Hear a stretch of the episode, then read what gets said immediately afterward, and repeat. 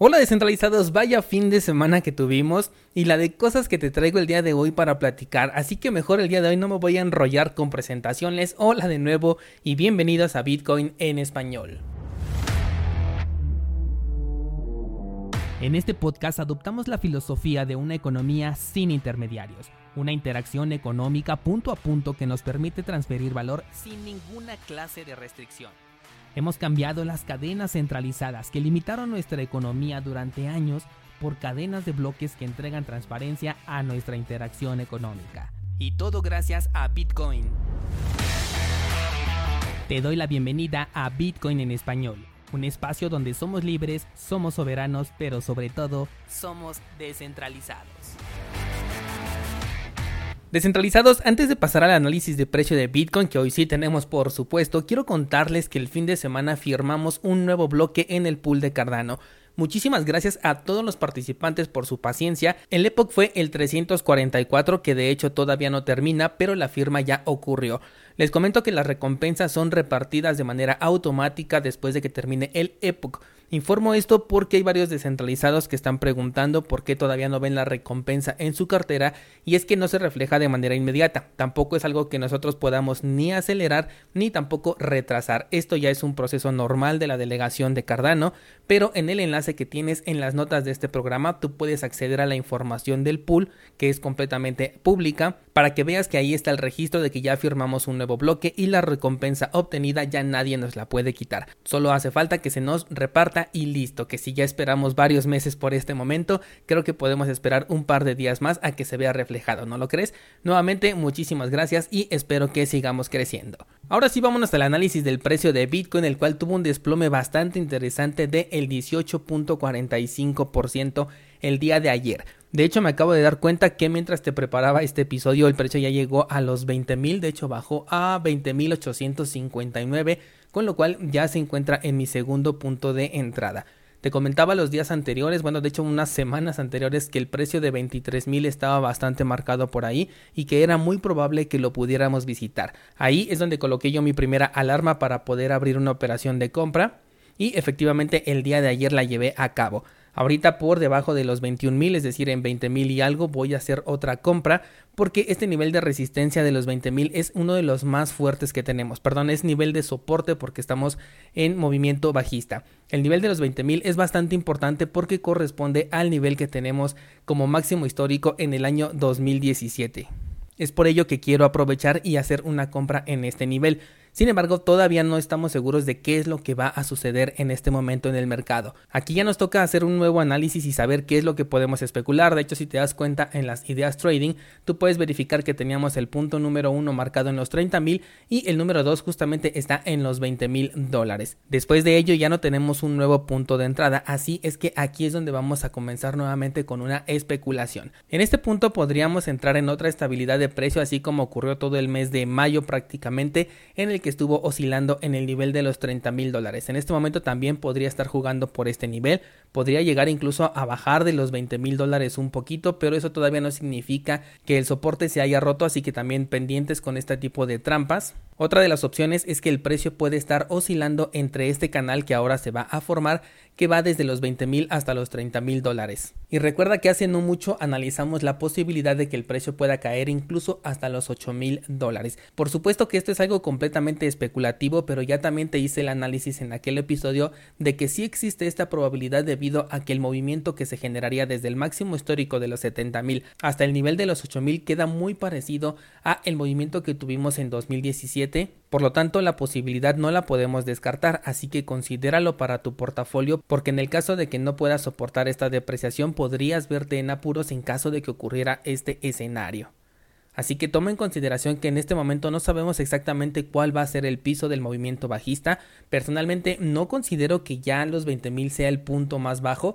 Estaríamos hablando, vamos a medirlo, de un movimiento de un 69%. Hemos visto caídas de hasta el 84%, por lo tanto creo que sí puede llegar un poquito más abajo. No sé si realmente hasta los 8000, pero bueno, esto lo vamos a ir viendo conforme la marcha. Por el momento teníamos ya estipulado que iba a llegar entre los 20 y los 23, en este momento ya ambos se cumplieron y de acuerdo a lo que podamos observar, bueno, pues te voy a ir diciendo cuál es el escenario de menor resistencia, ¿de acuerdo? Algo muy importante a revisar es que si nos vamos al marco temporal de una semana, el precio ha rebasado la media móvil de 200 periodos en el marco temporal de una semana. ¿Qué significa esto? La media móvil de 200 periodos es el indicador más utilizado para identificar un cambio de tendencia. Es decir, si el precio se encuentra por debajo de esta media móvil de 200 periodos, significa que el mercado es realmente bajista y si el precio está por encima de esta media móvil, entonces tenemos un mercado alcista. Ahora estamos hablando de un marco temporal de una semana, por lo que tenemos que esperar a ver el cierre de la vela de esta semana y cómo abre la vela de la semana siguiente. De hecho, es muy probable que nos tengamos que esperar una tercera semana para ver la confirmación real del movimiento. Por el momento lo que podemos observar es que sí ya rompió esta media móvil de 200 periodos, pero se encontró con el nivel de soporte de los 20 mil dólares, un nivel bastante importante es muy probable que haga un cierre por encima de esta media móvil, se vaya a buscar nuevamente los 30 mil dólares y de ahí pues vamos a ver qué es lo que sucede. Pero hay muchas cosas ocurriendo en este momento en temas fundamentales que podrían arruinar cualquier análisis técnico, así que toma mucha precaución si es que vas a realizar movimientos en el corto plazo. Así que bueno, en resumen hay que estar pendientes de qué es lo que ocurre con la vela de esta semana con respecto a la media móvil de 200 periodos. Esto te lo voy a compartir por supuesto en Instagram el día domingo, que es cuando se hace el cierre, y ya de ahí partiremos para nuestra siguiente especulación. Por supuesto que todo el mercado de criptomonedas reaccionó prácticamente de la misma manera, con caídas bastante impresionantes, por lo que también hay muchísimas oportunidades, pero toma bien tus precauciones, porque esto puede llegar a tardar hasta 3 años en recuperarse, y por recuperarse me refiero a que regrese al nivel de los 70 mil dólares. Bien, vámonos con las noticias porque tenemos muchísimo que platicar. Y primero quiero invitarte a que leas una nota que te voy a dejar en el grupo de Discord y va sobre otros usuarios en esta ocasión de España y de Ecuador a los cuales también les han bloqueado sus cuentas dentro de Binance y no solamente eso, les han robado sus criptomonedas y no fue un hacker sino la misma Binance. Lo que me está preocupando mucho es el tipo de respuestas que el equipo de soporte le está dando a estas personas. Y es que la verdad las respuestas no están a la altura de una empresa como lo es Binance o por lo menos como lo que representa dentro de este sector cripto que admito que es una empresa importante. Súmale a esta nota los bloqueos aún sin solucionar de los venezolanos y los colombianos que ya te he mencionado en ocasiones anteriores y quiero que leas esto para que te pienses dos veces la idea de dejar tus criptomonedas en Binance o en cualquier otro exchange centralizado. Así que tómalo mucho en cuenta, sobre todo porque pasando a la siguiente nota, esta misma casa de cambio ha bloqueado los retiros de Bitcoin de su plataforma. El argumento fue que tenía una transacción atorada y estaban resolviendo este problema. La razón o el pretexto que den realmente es lo de menos. El punto es que una empresa que ha demostrado que puede bloquear el dinero de sus usuarios y luego hacerlo desaparecer sin ofrecer una razón, además puede bloquearte tu dinero en el momento en el que se le ocurra poniendo como argumento o pretexto cualquier cosa que también se le ocurra. Este bloqueo ya se levantó para el momento en el que yo estoy grabando, sin embargo ocurrió. No dejaban sacar tus Bitcoin. Se presta además a mucha especulación. Por ahí se hablaba, por ejemplo, de que Binance no tenía en realidad el respaldo suficiente del Bitcoin que debería de tener y es por ello que suspende los retiros. Sea esto cierto o no, tener tus criptomonedas en un exchange centralizado siempre inclina la balanza en tu contra y no importa si las criptomonedas que tienes ahí te van a entregar un supuesto rendimiento a cambio de tus criptomonedas, porque en el caso de que tu balance sea bloqueado, ese rendimiento tampoco lo vas a poder reclamar y tu pérdida entonces ascenderá a un monto mayor incluso del que depositaste inicialmente. Es por ello que me mantengo lo más alejado posible de cualquier DeFi o CeFi, porque estas son exactamente las consecuencias. Y además vamos a hablar más al respecto de estas plataformas DeFi y CeFi, pero primero vamos a acabar con Binance y es que anunció que no iba a dar soporte ya para la versión de Litecoin que va a utilizar Mimblewimble. Ayer justamente estábamos hablando de esta actualización que hace que las transacciones de Litecoin sean privadas, pero es una función opcional, por lo que el usuario puede elegir utilizar un mecanismo de privacidad para su transacción o hacerlo de la manera tradicional. Bueno, pues Binance dice que se va a quedar con cualquier fondo que llegue por medio de la opción de privacidad de Litecoin porque no puede verificar de dónde viene. Bueno, en realidad dijo que se iban a perder estos fondos, pero lo real es que si tú llegas a mandar estos fondos a través de Mimblewimble hacia Binance, ellos sí lo van a recibir, por lo que definitivamente se los estarán quedando de cualquier manera. Esto ya lo veíamos venir. La privacidad no puede congeniar con lo centralizado y estos son los resultados. La buena noticia para Litecoin es que no es necesario que los exchanges deslisten a la criptomoneda, porque pueden simplemente decir y avisar que no van a aceptar la opción de privacidad y operar como lo han hecho en los últimos años.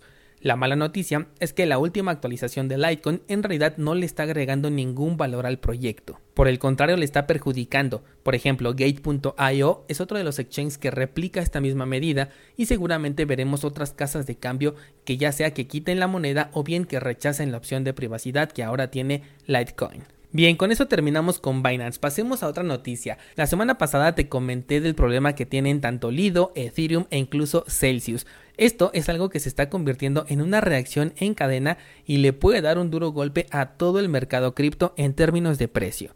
Te comenté de la centralización que ya existe en Ethereum 2.0 aunque todavía está en su versión de prueba. También que el token sintético que ofrece a los inversionistas, que en teoría debería de ser una stablecoin, podría llegar a perder esta paridad. Bueno, pues este fin de semana justamente ocurrió esto. Por el momento no ha provocado nada grave, pero el registro de la pérdida de paridad entre el token sintético y Ethereum ya está ahí.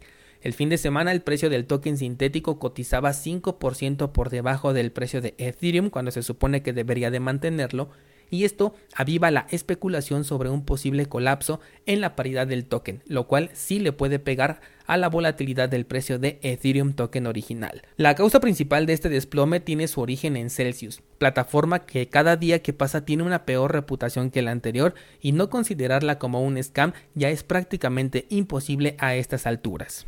Y es que por un lado, desde la semana pasada hablamos del bloqueo de fondos para sus usuarios que los ponía en modo hold de manera obligatoria es decir, no podían retirar sus criptomonedas. Bueno, pues ahora incrementa esta medida bloqueando tanto los retiros como los intercambios e incluso las transferencias entre cuentas del mismo Celsius. Además, no ha dado una fecha oficial para el término de este bloqueo y la razón que dieron fue que tomaron esta medida en beneficio de la comunidad para preservar y proteger los activos. O sea, imagínate que le das dinero a esta plataforma de Celsius y luego te dice que para proteger tu dinero no va a dejar que tú lo saques porque pues quién sabe qué vas a hacer con tu propio dinero, ¿verdad?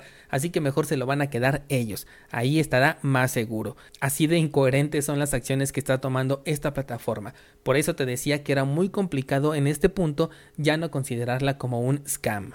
Y eso no es todo descentralizado, están retirando un montón de dinero de plataformas DeFi como por ejemplo Aave. Supongo que para intentar solventar el problema que ya tienen enfrente. Y como el mercado literalmente se está desplomando en este momento, las consecuencias se están haciendo cada vez más grandes y la dificultad que tienen en este momento para respaldar el dinero que se supone que deben de tener se vuelve cada día más grande. Y es que estas plataformas que te ofrecen un rendimiento a cambio de la custodia de tu dinero, lo que realmente hacen es tomar ese dinero que les estás entregando y llevarlo a plataformas en donde tú mismo pudiste haberlo llevado. Por ejemplo, ahorita que Celsius está haciendo retiros de la plataforma de Aave, pues tú mismo pudiste haberlo llevado a Aave y ahí obtener tus rendimientos. Y no sé si recuerdes, pero desde que empezó el boom de DeFi, yo me pregunté, ¿será que estas plataformas DeFi son sostenibles en un mercado bajista? Y bueno, pues en este momento estamos viendo justo la respuesta a dicha pregunta e incluso en la siguiente noticia vamos a profundizar un poquito más al respecto. Pero quiero agregar algo aquí antes de que salgamos de esta nota y es que cuando llega el invierno cripto, este se convierte en un gran depurador tanto de proyectos cripto que no son sostenibles, así como de estafas que también se vuelven insostenibles cuando los precios se desploman.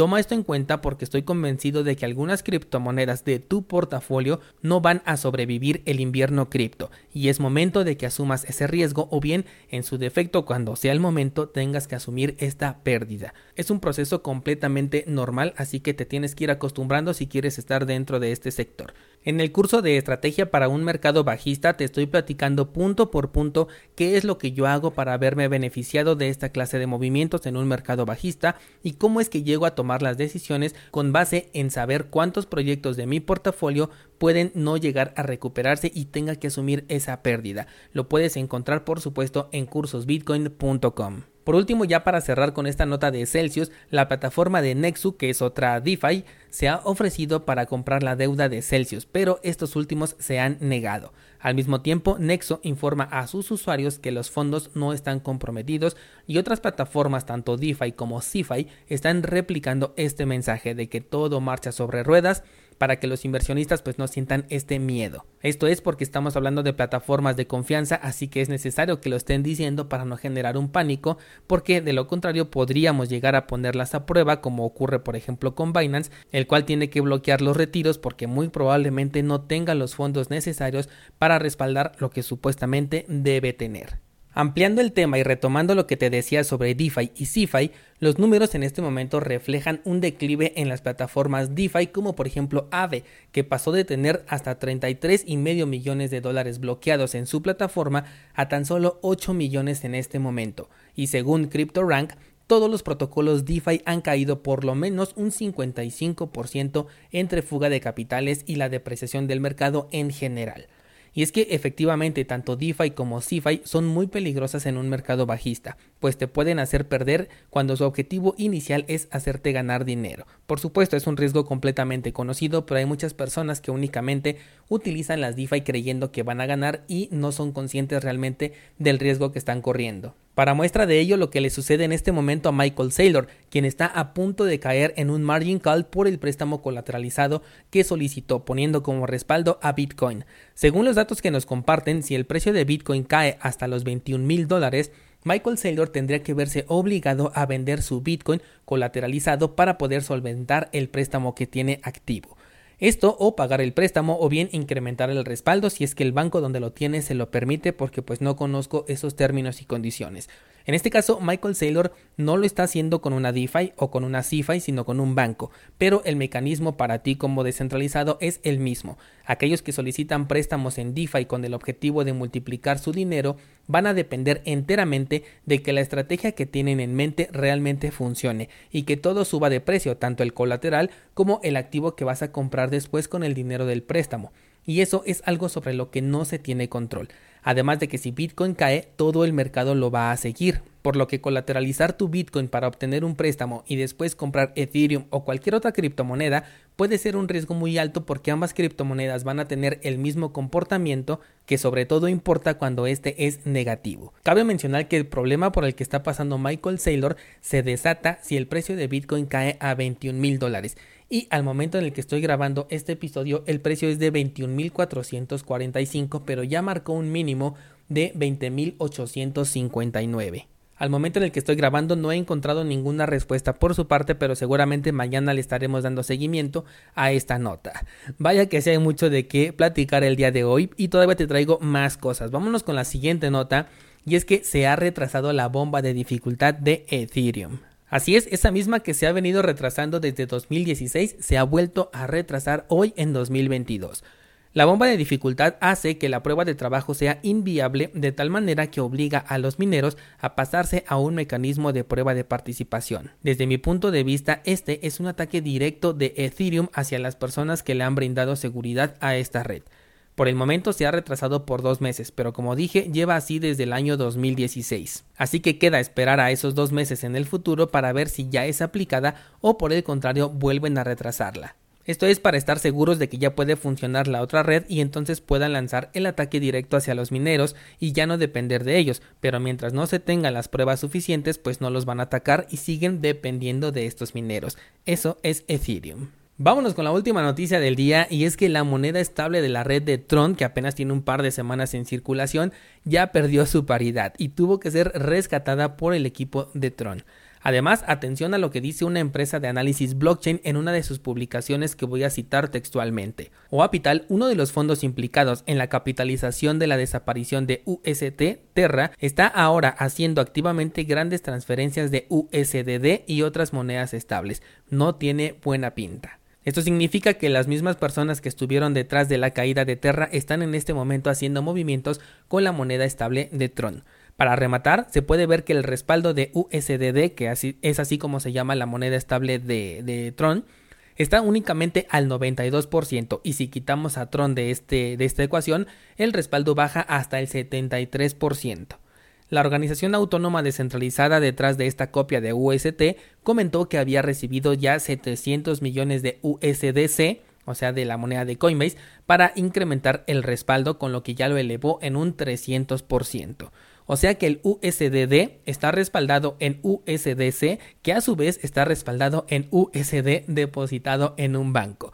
Por este tipo de cosas es que cuando ocurre un desplome en algún punto crítico, tiene reacciones en cadena y termina ocurriendo lo que pasó con Luna. Y sí, hay muchos de estos en el mercado cripto. Vaya fin de semana más interesante que tuvimos, sin duda un lunes negro en muchísimos aspectos que nos deja muy claro que si no tienes tus llaves en realidad no tienes Bitcoin, que los préstamos colateralizados siempre van a depender de que todo salga como en tu mente se planeó, incluso para los millonarios como Michael Saylor, que Ethereum sigue sin poder dar un paso realmente sólido y sigue postergando las cosas y que todo lo que sale de la mano de Justin Sun es un peligro. Descentralizado, seguro que tienes mucho que decir al respecto de este episodio porque hubo muchísimas notas interesantes, así que por favor házmelo llegar tanto en los comentarios de este episodio si la plataforma donde me escuchas lo permite, o bien vámonos al grupo de Discord en donde debatimos un montón de temas de manera súper interesante, así que te invito a que te des una vuelta por allá y comentes tus opiniones. Por el momento ya no tengo nada más que agregar, así que voy a ejecutar mi segunda compra del día y hasta pronto.